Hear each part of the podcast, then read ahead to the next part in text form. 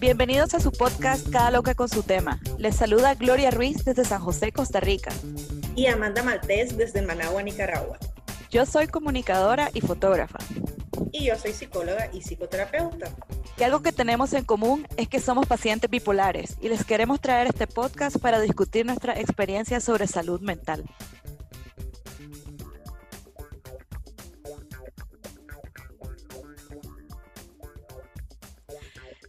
Bienvenidos a nuestro octavo episodio de Cada Loca con su tema. Hemos estado un poco fuera del aire, pero definitivamente el Día Mundial de Conciencia sobre el Trastorno Bipolar nos ha traído de vuelta a la acción. Hace unos días eh, hicimos un live y la verdad fue un éxito, eh, duró una hora y media. Eh, vamos a querer hacer muchísimo más en el futuro y definitivamente nos vamos a limitar un poco con el tiempo, pero es que de verdad que es un tema que, del cual podríamos hablar horas. Eh, hoy queremos compartir con ustedes eh, un tema que es la columna vertebral de cómo hacemos nuestra vida sostenible. Amanda y yo y miles de personas más que tenemos trastorno bipolar, es el autocuido. Y es un tema es un tema que no solamente nos compete a nosotros, porque realmente todas las personas necesitamos autocuidarnos. Y lo curioso es que nadie realmente nos enseña cómo hacerlo. Hemos oído mucho sobre el autocuido en los últimos años, diría yo que de cinco años para acá se habla mucho sobre mimarse, sobre cuidarse, sobre cultivarse, pero hay también muchos mensajes que son como muy contradictorios. Eh, se habla mucho de gastar dinero en nosotros mismos, se habla mucho de, hacernos las manicuras, de ir al salón, eh, de tener actividades lúdicas, pero creo que se oye muchísimo menos de las partes que no son tan sexy del autocuido. Digamos, de la base del autocuido mismo, que realmente más que acciones que podemos comprar se basan en hábito y autodisciplina. Hola, qué alegre estar aquí otra vez. Em, estoy muy, muy contenta de regresar a este espacio de Cada Loca con su tema. Muchas gracias a todas las personas que nos escuchan y nos mandan mensajitos y muchas de ustedes nos, nos cuentan sus historias. Para nosotras es valiosa la historia de cada una, no nos dejen de compartir y bueno, hoy estamos aquí porque queremos hablar sobre este tema que es súper importante y necesario en ponerlo como en nuestra agenda. De pronto me parece que hablamos del autocuido de una manera bastante ligera, como, sí, hombre, hace cosas para cuidarte, o, o te dicen tus amigas o tus amigos, dale, empieza a cuidarte. Pero la pregunta es, ¿cómo me cuido? o qué significa autocuidarme. Hay personas que no tienen como las herramientas de poder ver con claridad cuáles son esas necesidades y, cuáles son esas maneras de cuidarse, porque no todas las personas tenemos como esta introspección. Y sí me parece cierto de que todos, todas y todos necesitamos cuidarnos, pero también es súper cierto que quienes estamos en algún trastorno del estado del ánimo o que tienen algún tipo de condición o, enfermedades físicas incluso, eh, es una cuestión que le tenemos que poner un plus, siempre constantemente cuidándonos más. Ahora, me pregunto, Gloria, para vos, ¿qué significa autocuido? Fíjate de que, bueno, antes nosotras hacemos una precesión normalmente y estábamos hablando de cómo hemos llegado a nuestros hábitos actuales y le estaba comentando a Amanda de que cuando a mí me diagnosticaron, que eso fue hace 10 años ya, para estas fechas, eh, mi psiquiatra, que yo estimo mucho, en ese momento solo me dijo que tenía que hacer cambios de estilo de vida pero no fue como realmente muy claro o muy específico en ello. Me decía, tiene que cuidar el sueño, pero ¿qué significa cuidar el sueño? Me dice, tiene que cuidar su alimentación, pero ¿qué significa cuidar su alimentación? Eh, tiene que tener un balance en su trabajo y en su vida personal, pero ¿qué es eso? ¿Cómo se mira? ¿Cómo se ve una, una vida balanceada entre mi trabajo y mi vida personal? cómo se ve hábitos de sueño saludable, cómo se ve hábitos de comida saludable. Entonces me di cuenta de que tropecé por muchos años porque realmente no tenía una claridad de cómo construir los hábitos desde abajo para poder llegar a cosas más concretas y complejas. Entonces, este, yo en estos días he estado también como un poco eléctrica y he estado comenzando a hacer reels, eh, que ahí están en nuestra página, eh, y uno que hice fue como el de la Macarena del autocuido. Porque este, la Macarena del autocuido es lo más básico de, de lo que nosotros tenemos que tener. Te dicen, dormí ocho horas diarias, pero no es cierto que todo mundo necesite dormir ocho horas diarias hay casos extremos de gente que regularmente duerme de tres a cuatro horas y su vida está bien. Y hay gente que necesita muchísimo más sueño. Yo he encontrado como mi punto en las nueve horas. Puedo dormir de ocho o nueve horas todas las noches y me, me encuentro como refrescada, descansada y bien pero también tiene que ver mucho a qué hora te vas a dormir, qué actividades hiciste antes de irte a dormir, eh, qué haces cuando te levantas, y muchas cosas más. Entonces también, por ejemplo, en lo te dicen cosas como moderar el alcohol, pero ¿qué es un consumo moderado de alcohol? ¿Cómo se mide?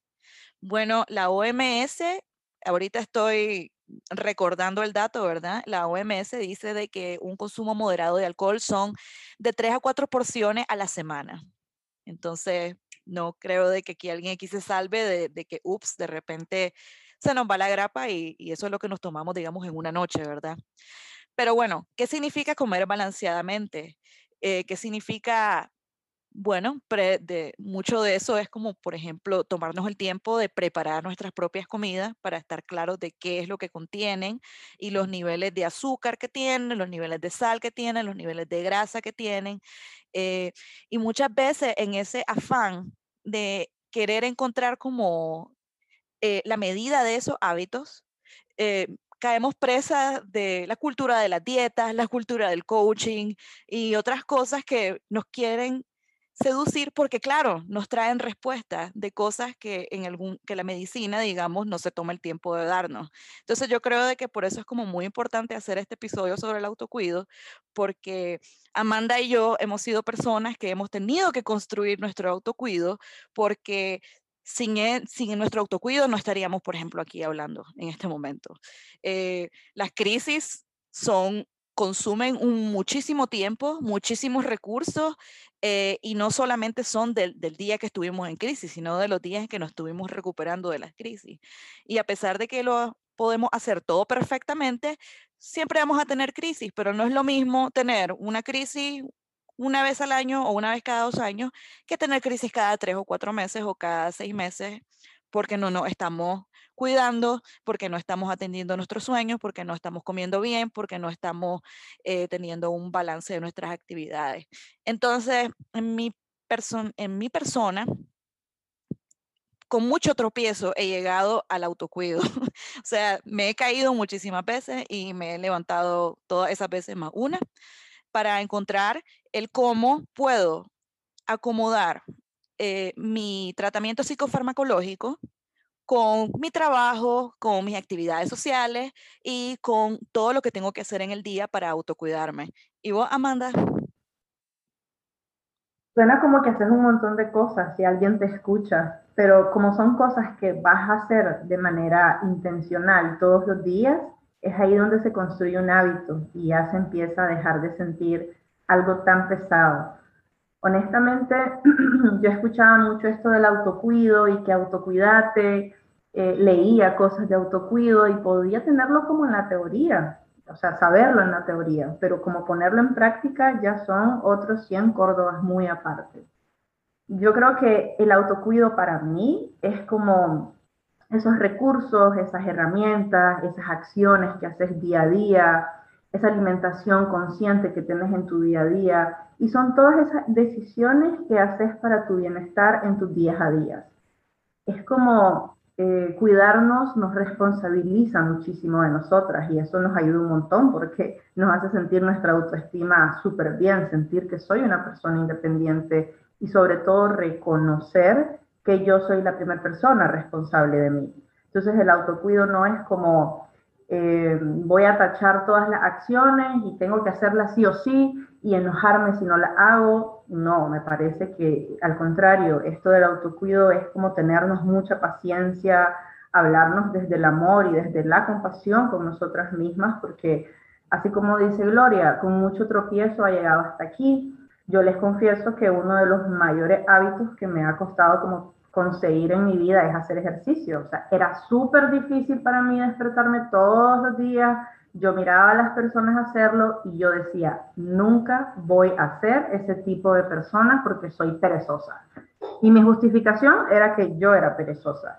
Con el tiempo empecé a darme cuenta que la pereza no tenía culpa, o sea, que la pereza estaba, pero que yo era responsable de qué hacía con esa pereza.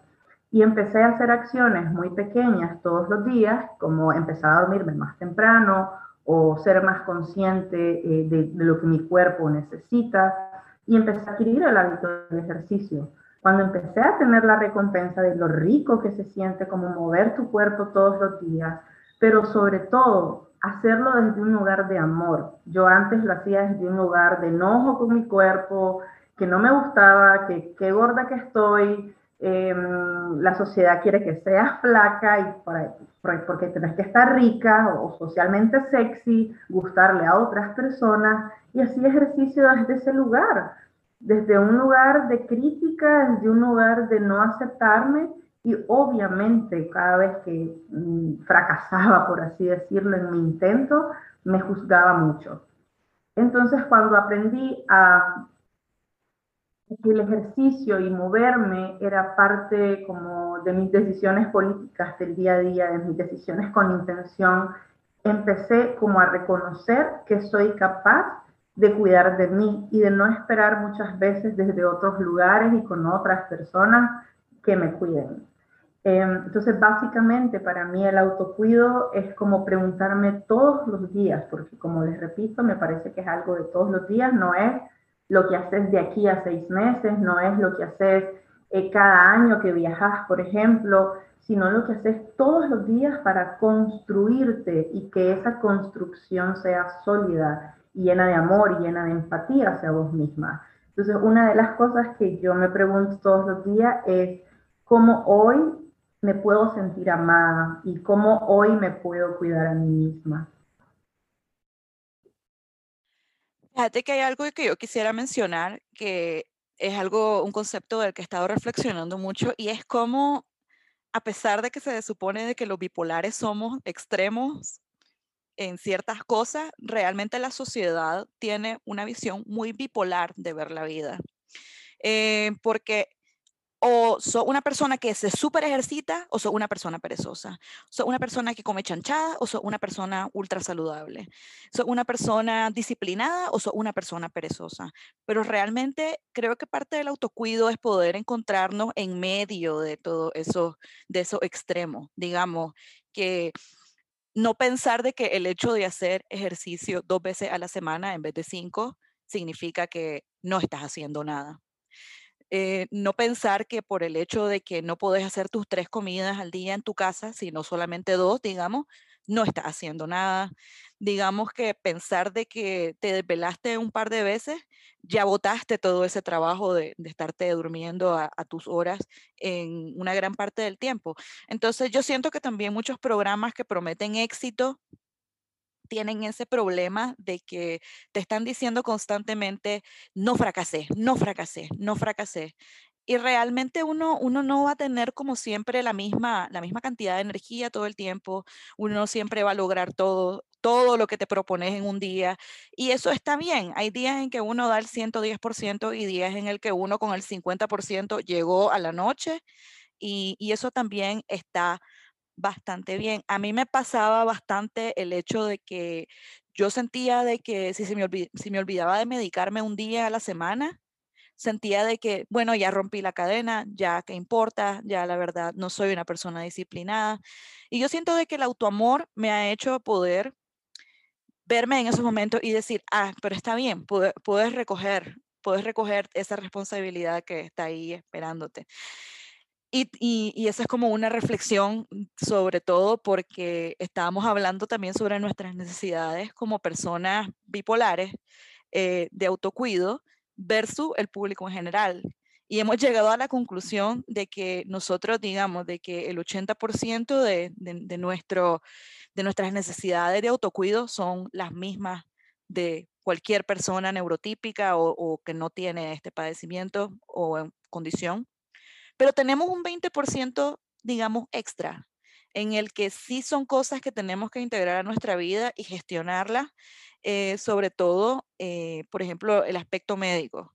Eh, le estaba contando a, le estaba contando a Amanda de que yo, yo me veo por la caja, entonces eh, digamos que laboralmente se da por sentado de que ese es un periodo pagado para mí, que, que yo puedo ir a una cita médica de la caja. Pero todo el esquema privado de mi, de, de mi bipolaridad eh, corre por mi cuenta, digamos, en, cuestión de, dinero y de tiempo. Todo también está ese tiempo en el que estoy lidiando con el seguro médico. También está todo ese tiempo en el que estoy lidiando con el abastecimiento de mis medicamentos. Y también en el tiempo en el que estoy lidiando con el hecho de, de digamos, de ya estar medicada y tener que disponerme a dormir y todo, y ya tener que haber dejado todo hecho. Digamos de que sí es una parte que se tiene que integrar como un extra a lo que es la vida de una madre de 31 años que tiene que hacer todo por su cuenta. ¿Y vos, Amanda? Wow, la verdad es que, como la Gloria estaba diciendo, sí siento que el autocuido o las maneras como más puchica, pues que le puedo sugerir a, las personas que, van a terapia conmigo, que empecemos a regular su sueño, que trabajemos en sus hábitos, que trabajemos en la reorganización, en cómo prioriza su tiempo y en cómo ejecuta todas sus cosas al día a día, porque nos parece que, que las personas con trastorno bipolar necesitamos como estar más pendientes de nosotras. Bueno, porque muchas de las crisis que tiene una persona bipolar vienen del estrés. Y el estrés todas las personas lo podemos padecer, eso, eso es lógico, pero a nosotros no, no nos va bien estando estresados, como que algo en nosotros se activa y podemos desencadenar algún tipo de crisis. Entonces, miremos el autocuido también como una manera de prevenir cualquier tipo de enfermedad física, cualquier tipo de padecimiento psicológico, cualquier crisis, eh, evitar cualquier crisis depresiva, cualquier crisis ansiosa, porque la base fundamental de que el ser humano esté bien es dormir. Y eso es algo que podemos hacer todos y todas y todas de manera gratuita. Entiendo que no todos tenemos hasta este privilegio de descansar y de detenernos. Y es ahí donde necesitamos como en nuestro contexto, en nuestras necesidades, en nuestros días a días, en nuestras posibilidades, como ir interiorizando o ir conociendo y preguntándome a mí qué necesito en diferentes momentos de mis, de mis emociones, qué necesito en diferentes momentos de mis días. Por ejemplo, Gloria necesita dormir nueve horas, yo con siete horas y media estoy perfecta. Pero si, por ejemplo, todos los días yo hago ejercicio y un día decidí no hacer ejercicio, no es que me voy a venir a criticar y voy a decir, puchica, todo lo que hiciste ya no, ya no funciona. Significa que puedo ser flexible en que hoy mi cuerpo necesitaba descansar a veces me puede pasar eso y no pasa nada, pero se nos olvida que descansar y que detenernos en nuestro día, sentarnos en el comedor, ver nuestra alimentación conscientemente es parte, es nuestro derecho para nuestra salud, para, para nuestro bienestar. Por otro lado, creo que no solo se trata de acciones, de qué hago, qué hago todo el tiempo, porque yo les puedo decir que hago muchísimas cosas. Hago ejercicio, me tomo mi medicación, trato de comer bien todos los días, tengo un diario en el que escribo, voy a terapia con mi psicóloga, voy donde mi psiquiatra, pero también se trata de las cosas que necesito quitar. Por ejemplo, eh, yo necesitaba en un tiempo dejar de fumar tabaco, no me iba a llevar a ningún lado, dije, esto es algo del amor, yo no puedo seguir fumando tabaco, no me hace bien esto. O quitarme tal vez las tres horas de celular en el que paso comiendo Instagram o paso comiéndome Facebook todo el día, llenándome de contenido que no me ayuda, llenándome de contenido que posiblemente no me hace sentir bien. Y por otro lado, el autocuido no solo son acciones que hacemos o que no hacemos, también son decisiones. Y cuando hablamos de decisiones, en, la parte del autocuido, para mí va muy ligado a los límites. para mí va ligado a los límites, a, a las decisiones que establezco en cada uno de mis vínculos, hasta dónde esto me hace bien y hasta dónde esto no me hace bien. Por lo menos de mi lado, a mí me funciona tener un inventario de mis relaciones y tener relaciones con intención. No me gusta sostener relaciones de manera superficial. Te tengo de amiga porque sos mi amiga. Em, y nuevamente regresar a mí y preguntarme qué puedo hacer hoy por mí. ¿Qué, ¿Qué hago también por otras personas que podría hacer por mí? creo que si nos cuesta ver para adentro, empecemos a ver qué hacemos para afuera. Y si esas cosas que hago para afuera no las hago para mí, ¿por qué no las estoy haciendo para mí? Fíjate de que, bueno, quisiera traer a colación que yo tuve una crisis muy fuerte el año pasado, he hablado de ella en varios episodios, y en retrospectiva puedo ver exactamente todas las cosas que, que llevaron al desastre. Yo estaba trabajando full time, en, mi trabajo actual y aún así era incapaz de decir que no a otras responsabilidades laborales. Esto me estaba llevando a tener días de 12, 14 horas de trabajo. Pero ¿qué pasa? Que muchas veces como no tenemos mucha energía por los medicamentos que tomamos, más de eso pronto, uno siente que uno tiene que aprovechar al máximo cada instante de energía. Entonces, ¿qué pasa? Yo vivía sobreagendada vayamos a tal lado, sí. Hace este proyecto conmigo, sí. Vayamos a hacer tal cosa, sí. Ayúdame con tal cosa, claro que sí. No era capaz de decir que no. ¿Y qué pasa? Que no, al no poner límites con esas, de esas relaciones, perdí las relaciones completas por no haber puesto mis límites. Y eran personas, bueno, son personas, ¿verdad? Están vivas. Son personas muy valiosas y con personas que yo quiero un montón, pero la falta de límites realmente hicieron que nuestra relación pues fracasara, terminara, pues. Y también el hecho de que yo no estaba priorizando mi descanso, porque como bipolar necesito mucho descanso y me ha tomado muchísima terapia llegar como a, a esa conclusión y respetarla.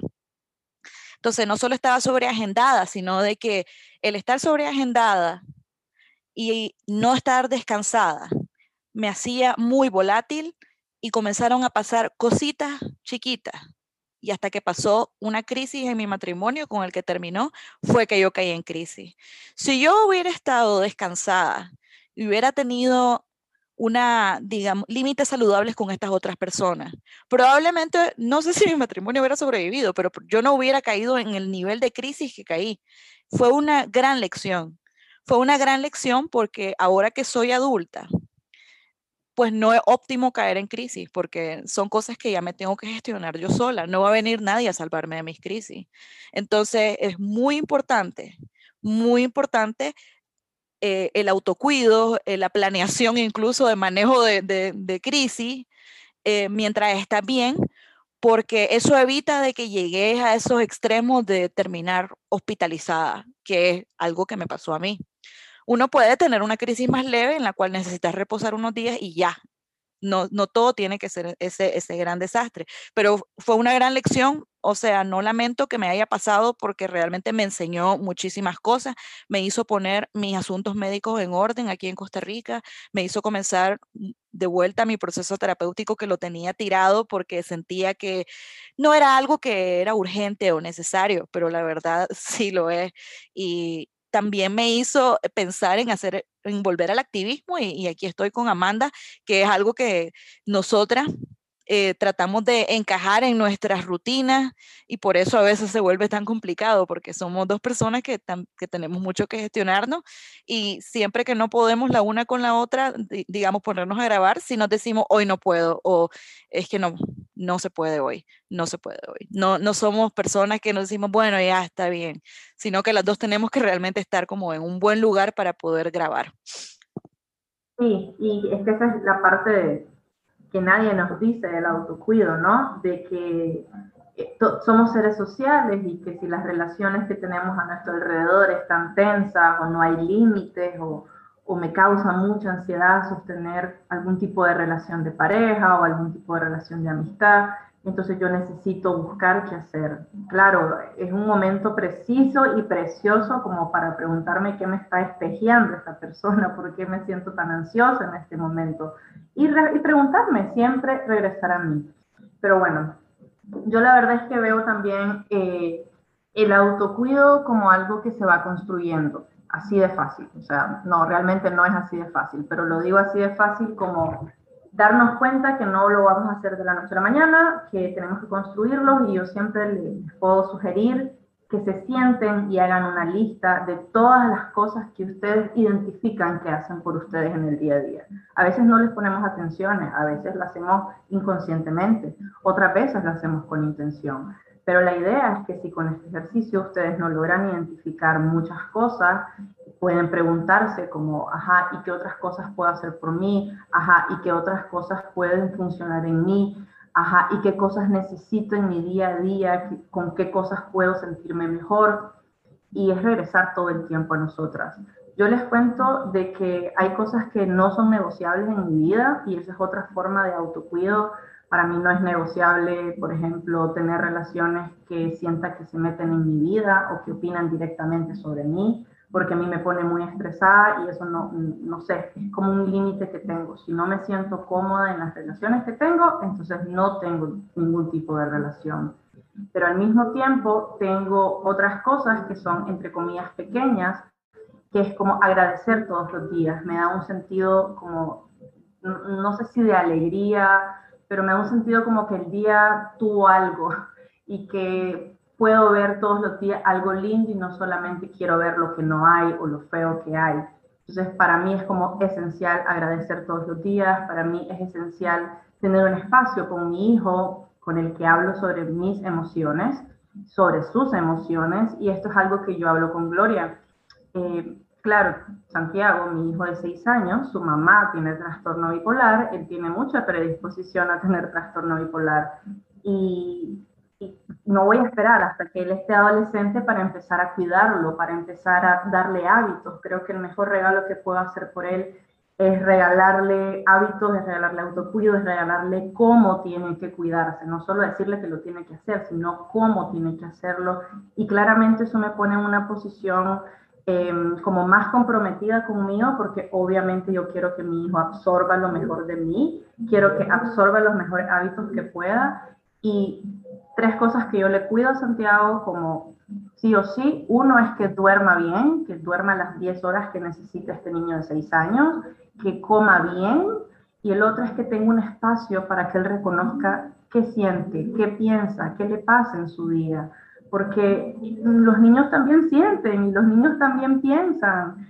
Y, y lo hacemos a través de cuentos, lo hacemos a través de de que él se invente una historia, yo le pregunto, a hijo, ¿cuáles fueron las cosas que más te gustaron en este día? ¿Y cómo te sentiste haciendo eso? ¿Y qué te hubiese gustado haber hecho mejor? Porque quiero que él se conozca, que se haga muchas preguntas. Entonces, para mí, parte de mi autocuido como mamá bipolar es cuidar a mi cría también. Y eso me da a mí un sentido de que las cosas pueden estar mejor. Y que van a estar mejor también y que voy a prevenir crisis mías y que en el futuro, si tengo una crisis que me incapacite, pues creo que habré contribuido en que mi hijo tenga esa sensibilidad emocional y de salud mental, porque parte del autocuido en el hogar como mamá bipolar es darle psicoeducación a mi hijo. Y claro, no le voy a decir cosas que él no entiende, pero mamá, él sabe que mamá sufre trastorno bipolar, él sabe que mamá se toma tres pastillas, él sabe que mamá hace ejercicios todos los días. Si ustedes le preguntan a mi hijo, ¿qué es lo que más hace tu mamá en el día? Te dice, hacer ejercicio, eh, estudiar, leer, eh, atender pacientes y estar conmigo. Y claro, eh, lo que, lo que yo quiero que él vea es justamente eso, que mamá se cuida, que mamá puede ser mamá, que mamá puede ser profesional, que mamá puede tener sus amistades, sus momentos de ocio y que mamá está presente emocionalmente también. Em, y sí, me, me, me, gusta hablar de esto porque muchas mamás bipolares nos escriben y nos preguntan sobre qué manera puede, puedo hacer yo, cómo me doy cuenta si mi hijo es bipolar, y pues esas cosas todavía no las podemos saber. Hay niños que presentan rasgos o, o, como indicios de que puede ser bipolar, sí, sí puede pasar, pero generalmente se ve más adelante, ya en adolescencia. Pero nunca es tarde para empezar a cuidarnos. Es difícil pensarlo, sí, es difícil pensarlo, pero créanme que es más difícil ir por la vida sin recursos, sin herramientas, sin conocerse, sin apapacharse, sin hablarse desde el amor. Sin... Lo más importante también creo es empezar a vernos como otros humanos. No solo la gente es humana, no solo las otras personas son gente. Yo también soy gente, yo también soy humana, yo también soy persona y soy mi centro y necesito regresar a mí. Y no solo eso, o sea, Santiago no solo sabe que su mamá es bipolar, ella, él también sabe que su tía Gloria es bipolar también. es un niño muy inteligente, muy sensible, hace muchas preguntas y soy una tía orgullosa, ¿qué te puedo decir? Pero sí, o sea, yo siento que realmente yo no soy mamá, por ejemplo, pero a mí, yo recuerdo exactamente el día en el que yo me dije, me maltrato, me merezco realmente ser una persona que se trata con amor y fue un día que vi una cita que decía, tratate como trataría a tu hijo de cinco años.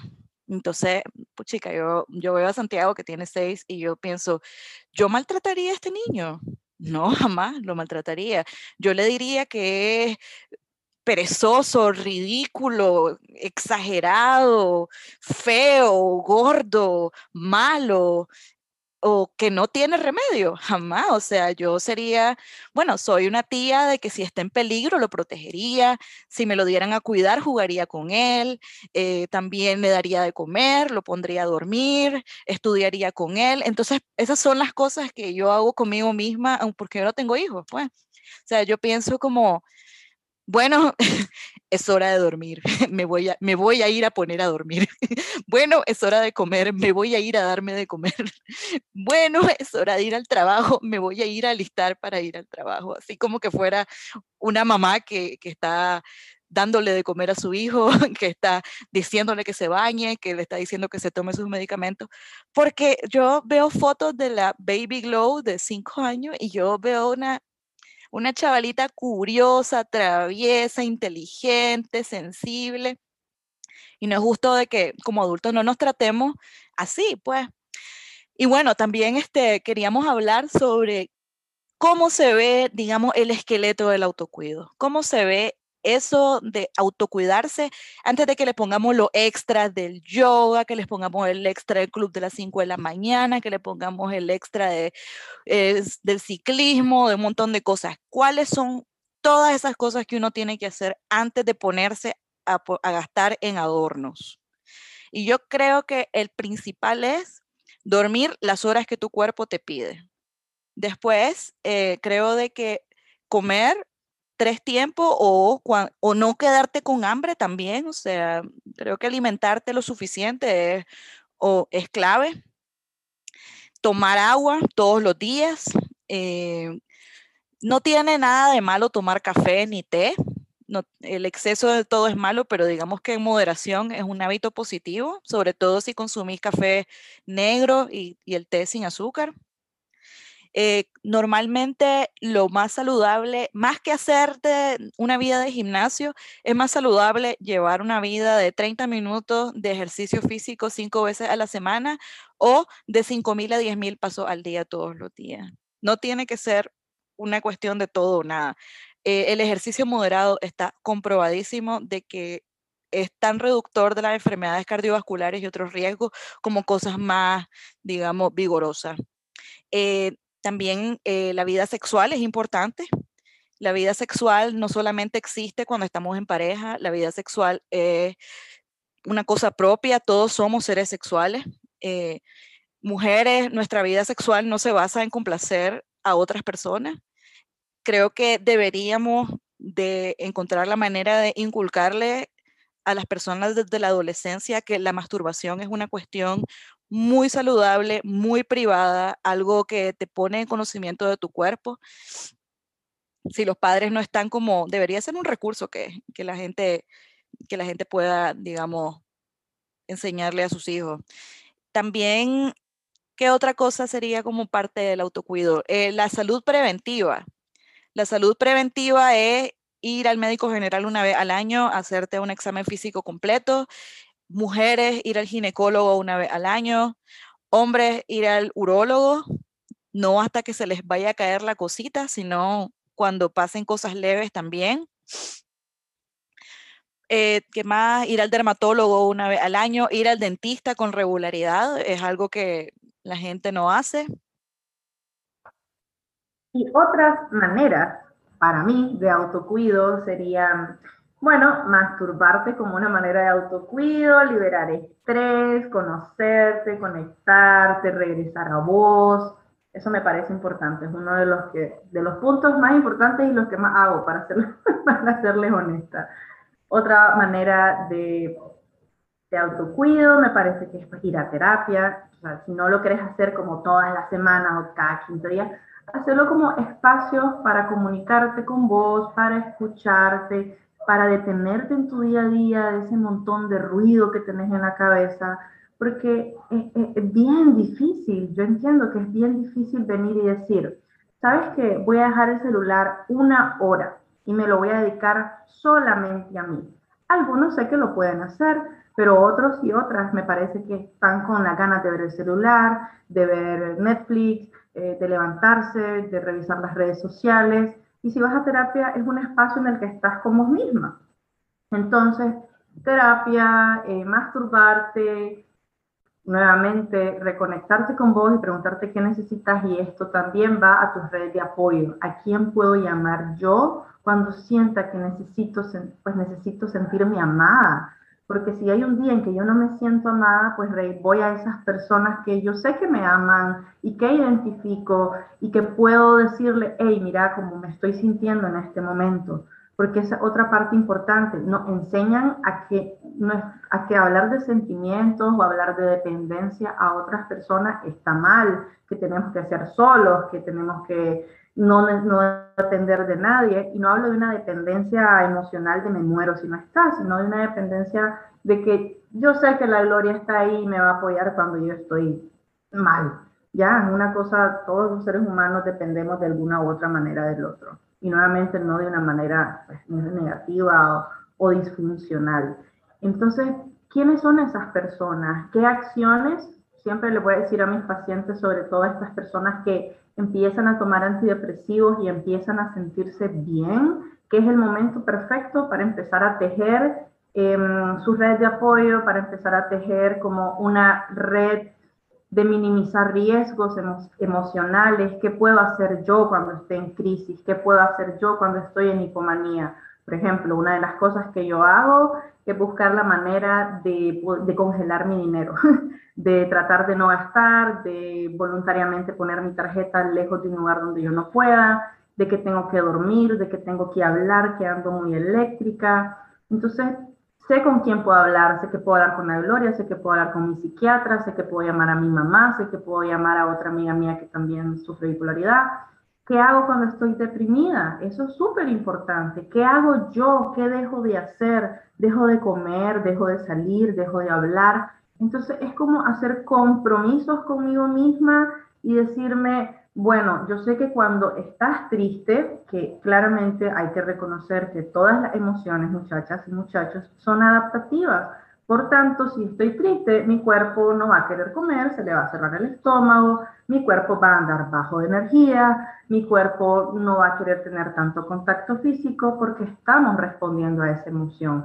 Pero si yo no tengo idea qué, qué hago durante estoy triste o qué hago durante estoy enojada o me siento en soledad, va a ser muy difícil que podamos contenernos a nosotras mismas. Y esa es la idea, buscar cómo contenernos y buscar cómo conocernos y que mm, no solo sea una cuestión de cuidarnos cada dos, tres meses, sino algo de todos los días y los pueden, como les digo, enumerar.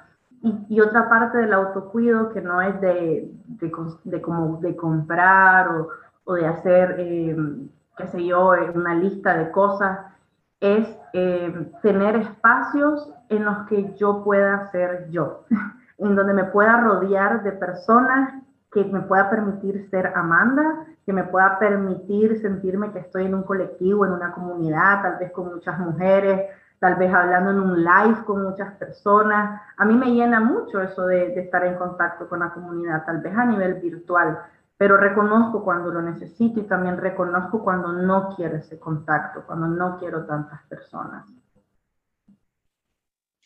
Y algo como muy importante sobre el tema de la terapia, que me parece de que eh, es muy pertinente ahorita cuando estamos hablando de autocuido en, en, cuanto a personas que tenemos condiciones psicológicas o psiquiátricas y público, digamos, en general, es que no necesitas eh, empezar un proceso terapéutico por el simple hecho de estar mal. Hay muchas cosas que uno puede desaprender en terapia. Yo creo de que también la terapia funciona mucho cuando sentís que no estás yendo a ningún lado. Eh, también creo que sirve mucho cuando sentís que no podés confiarle tus cosas a alguien que conoces. Y en general también cuando sentís de que las cosas podrían de ser de otra manera, pero no estás claro de cómo comenzar. Yo les recomiendo mucho la psicoterapia a todos, básicamente, porque yo realmente he podido ver los cambios absolutamente radicales y profundos que he visto en personas a mi alrededor que no tienen condiciones médicas, psiquiátricas o psicológicas. Son personas que han trabajado sus pasados familiares, personas que han trabajado sus, digamos, estilos de apego, son personas que han trabajado sus dinámicas familiares en terapia y se nota, se les nota, los he visto, o sea, muchas personas muchísimo más relajadas, muchísimo más abiertas, muchísimo menos reactivas. No es necesario tener problemas, digamos, emergentes, urgentes y, y deshabilitantes para comenzar un proceso. Y también siento de que eso que estaba hablando Amanda sobre esos espacios donde uno puede ser una misma, eh, no tenés ni siquiera que buscarlo, los podés crear. Es algo, es como, es lo que hacemos la Amanda y yo con este podcast. Eh, o sea, no, no queremos decirle a la gente que tenemos la verdad, que todo el mundo tiene que hacer lo que nosotras decimos, que los bipolares son así como somos nosotras, para nada. O sea, solamente somos dos personas con vidas que tienen puntos en común y puntos nada en común. La Amanda y yo somos tan parecidas como somos distintas. Y eso creo que es parte de la sinergia de que nos hace ser amigas. Y cosas más, digamos, otro tipo de cosas que uno necesita abordar antes de comenzar, digamos, cosas accesorias, eh, es como realmente hacer una gestión del tiempo efectiva. Yo creo de que aprender manejo de tiempo se trata más sobre lo que uno deja de hacer de lo que uno hace, como estaba hablando Amanda sobre el tema del tema del celular.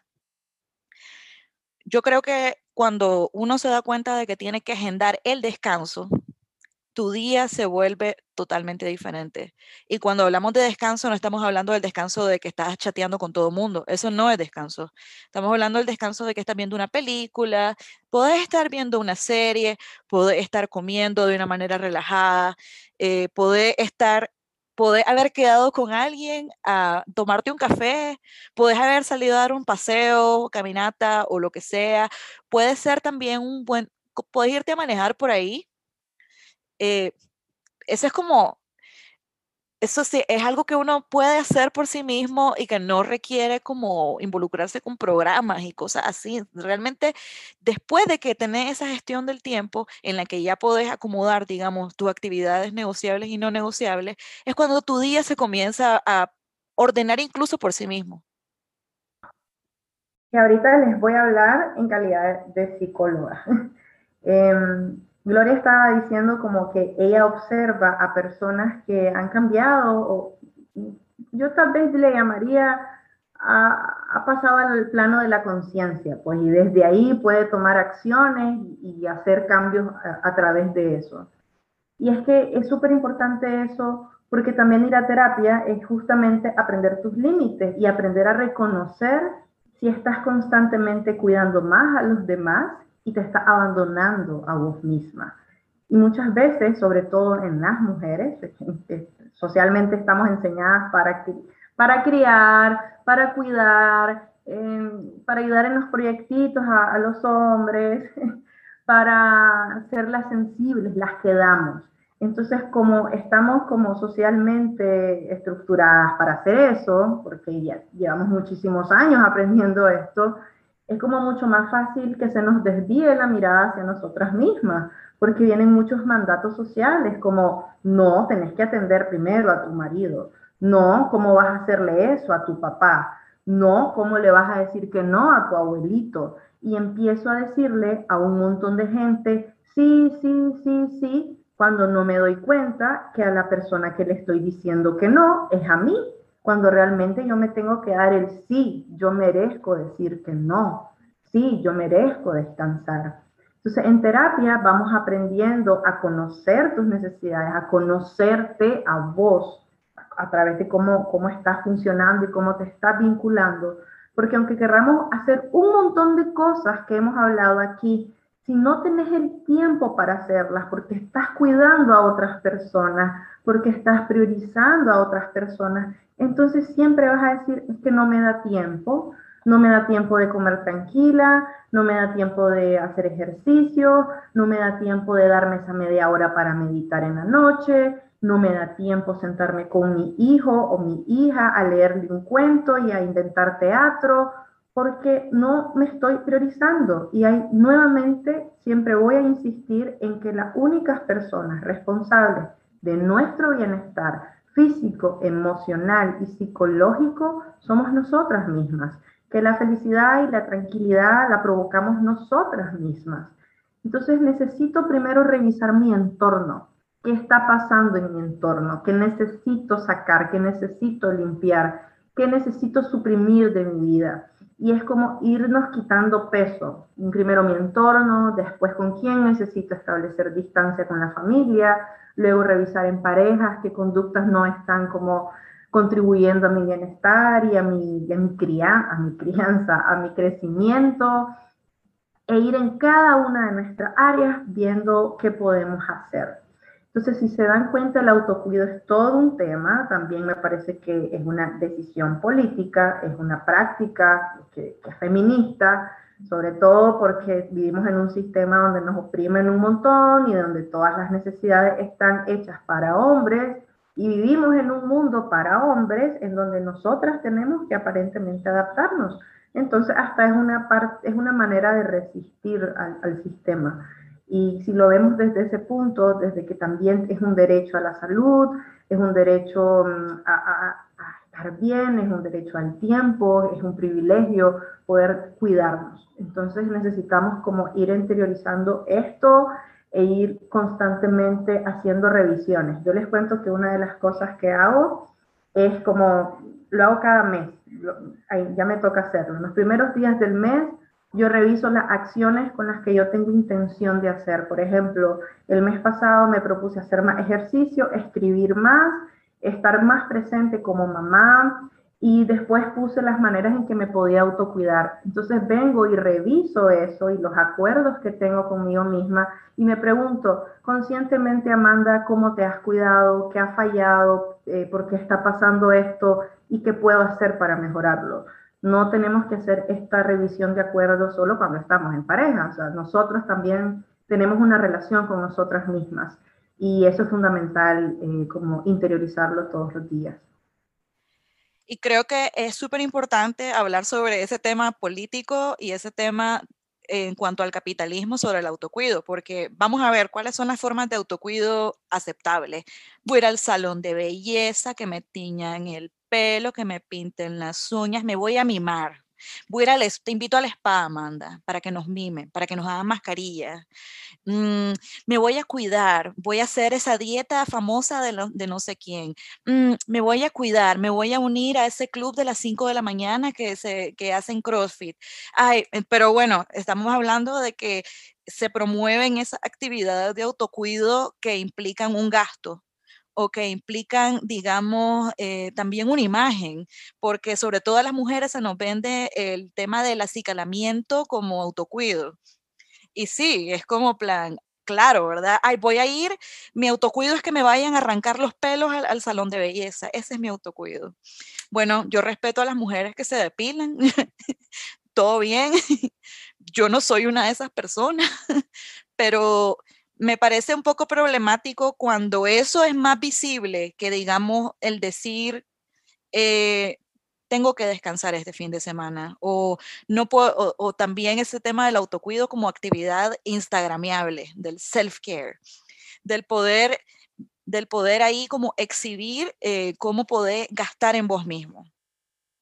Esto no tiene nada de malo si sos consciente de lo que lo estás haciendo pero si no sos consciente de que lo estás haciendo ahí hay un problema entonces también hay que involucrar a las personas a nuestro alrededor en nuestro autocuido. Yo creo de que la Amanda y yo eh, tenemos un, digamos, una zona en común de, en nuestro autocuido en el que sabemos que la otra puede decirnos que no en cuanto a cuando estamos desbordadas y digamos, me quiero explayar. La Amanda siempre tiene el derecho de decirme que, que, no, que en ese momento no puede, pues.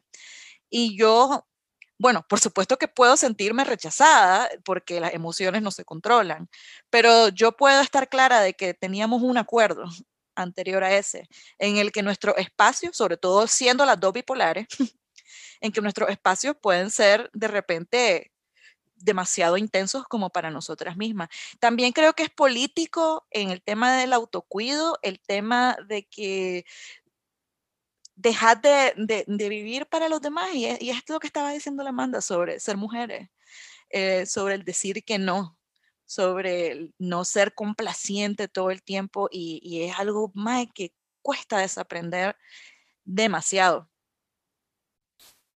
Y eso es lo que se aprende en terapia, a dar una reestructuración de nuestros pensamientos, a vivir más ligeros, aprender a ser más flexibles con nosotros, con lo que hacemos, con las maneras en que muchas veces fallamos, porque, a ver, es mentira que le vas a decir a una persona que tiene como 15, 20 años de su vida, que nunca ha ido al gimnasio, que empiece a ir al gimnasio todos los días y con alegría, oh, sí, me encanta ir al gimnasio. No es cierto. O sea, necesitamos también que aprender que no siempre nos tienen que salir las cosas perfectas, que está bien si vamos como fallando y viendo que sí, y después nos regresamos al carril y después nos, vamos por otro carril, es normal, eh, no pasa nada, solamente regresemos a nosotras y eh, quiero contarles también que la Gloria ha andado bien activada últimamente y que ha pasado haciendo eh, bastantes cosas en, en, en el perfil de Instagram de cada loca con su tema y ahí yo paso viendo pues lo que ella sube. Lo que les quiero decir es que nos sigan en cada loca con su tema. Eh, tenemos como la intención de ser más activas, de hacer más live, de hablar de más temas. Nos encanta que nos escriban un montón de cosas, nos encanta que nos cuenten si les gustaron episodios. No dejen de escribirnos temas que sean de interés para ustedes, para nosotras tenerlos como en mente. Em, de verdad que este, este episodio me, gustó un montón, me gustó un montón. Em, esperamos realmente que, que todas las personas lo estén aprovechando así como nosotras estamos aprovechando hablar. Estoy segura que la Gloria nos quiere decir unas últimas cosas antes de irnos, así que escuchémosla. Bueno, ya como para ir cerrando, este, Vamos a seguir hablando sobre autocuido, contextualizado en varias cosas, porque la verdad creo que es un tema muy amplio. Eh, sobre todo con el tema de la bipolaridad, la gente siempre piensa de que es un, eh, una cosa o la otra. O sea que o tomas pastillas o tenés un approach holístico al asunto, pero puede ser ambas. La Amanda y yo no solamente nos medicamos, aunque es una gran parte de nuestro autocuido. La verdad, podemos nombrar un montón de cosas que hacemos, la manda nada, por ejemplo, hace ejercicio, a veces hace natación, eh, yo hago yoga muchas veces, camino. También parte de mi autocuido es que últimamente estoy viendo muchas películas, he estado como eh, viendo mucho cine extranjero, bueno, extranjero, ¿verdad? No gringo, digamos. Este, ¿Qué más hacemos? Hacemos un montón de cosas, la verdad. Eh, meditación, hacemos journaling también, escribimos en nuestros diarios, eh, leemos, creo que estudiar para mí también es parte de mi autocuido. Yo estudio alemán, la, la Manda se la Manda siempre se está actualizando, siempre está en foros, simposios, especializaciones, talleres. Eh, también que, bueno, trabajar también es, una forma de autocuido y es un privilegio poder trabajar también. Hay muchas personas eh, que tienen muchos síntomas severos que no pueden trabajar. Amanda y yo somos profesionales, aunque yo no estoy trabajando en mi profesión, pero trabajamos. También tenemos proyectos personales y eh, ¿qué más entra en el autocuido? Deportes, clubs, digamos, el, el mismo yoga, eh, gente que nos quiera y que nos ama, que nos acuerpe, que nos contenga, que nos acompañe.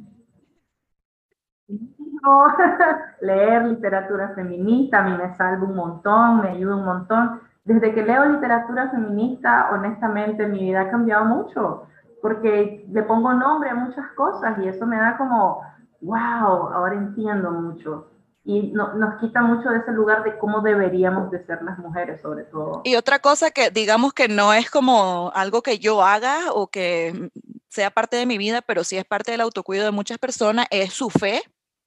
Hay muchas personas que tienen, eh, son parte de congregaciones activas y tienen actividades y cultos y eso también es parte del autocuido porque si es parte de algo que te importa mucho, eh, la verdad, eh, si es algo que, que, te llena, vos, vos dale. Y bueno, creo de que ya con esto vamos terminando nuestro octavo episodio y la verdad, sí tenemos muchas ganas de estar más activas en cada loca con su tema. Les comento de que he estado más activa porque hace un par de meses me cambiaron uno de mis medicamentos y la verdad tengo mucha energía ahora y me siento hasta en shock. A veces me levanto en la mañana y digo, es normal, es normal tener así de energía, todo bien. Pero la verdad me ha permitido como poder hacer muchas cosas que me llenan, escribir, eh, estar en redes sociales y convivir y estar cada día mejor. Muchas gracias por habernos acompañado el día de hoy. Eh, esperamos que este episodio haya sido de su agrado. Cuídense mucho. Recuerden que nos pueden seguir en cada loca con su tema y si también me quieren seguir en mi, en mi cuenta personal profesional, me pueden seguir en Instagram como te lo cuenta Amanda.